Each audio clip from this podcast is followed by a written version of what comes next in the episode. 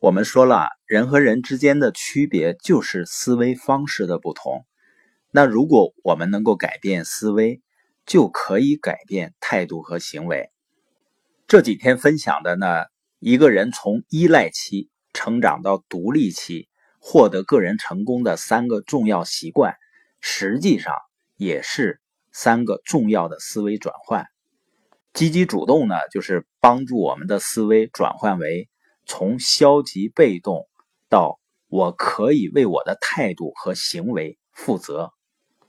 以终为始呢，就从看别人干什么我就干什么的思维，转换为呢，在干之前要先看到最终的画面，先看到我干了以后能去到哪儿。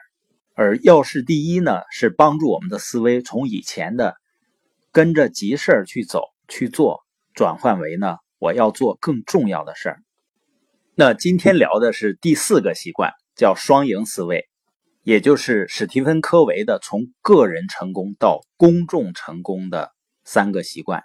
双赢呢，从字面上很好理解啊，就是大家共赢，但是做起来是非常难的。很多人都把商人嘛形容成伤人、伤害人的人，认为呢，你只有伤害了别人的利益，自己才能够获得最大的利益，或者把利益最大化。马云有一次演讲啊，他说。那种去讲把梳子卖给和尚的故事，或者教人们如何把梳子卖给和尚，纯粹呢就是骗人的，是骗术。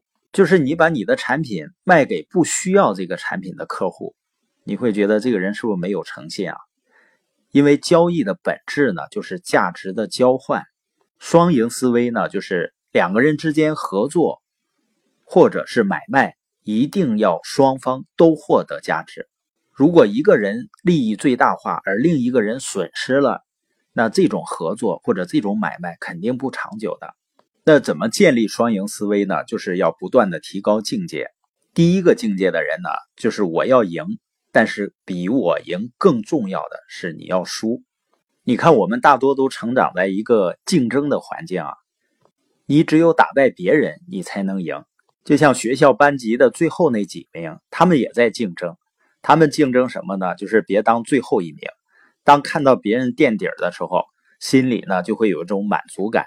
虽然呢自己是倒数第二，慢慢的呢，人们希望别人失败的渴望已经超过了希望自己成功的渴望了。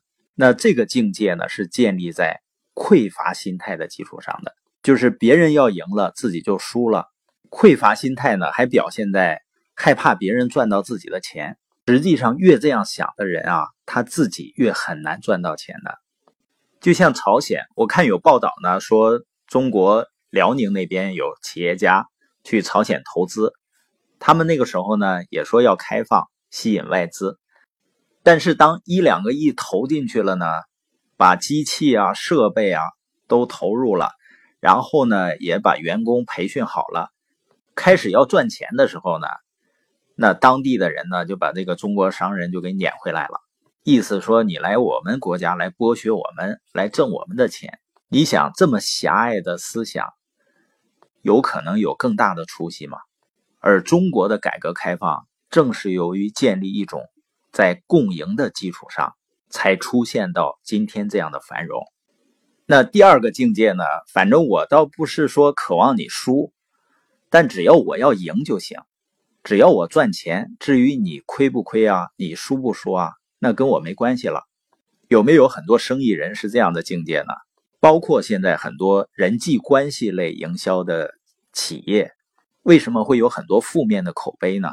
包括微商，实际上并不是这种行为或者这个行业不行，而是从业的一部分人员为了自己能够赚到钱呢，不择手段。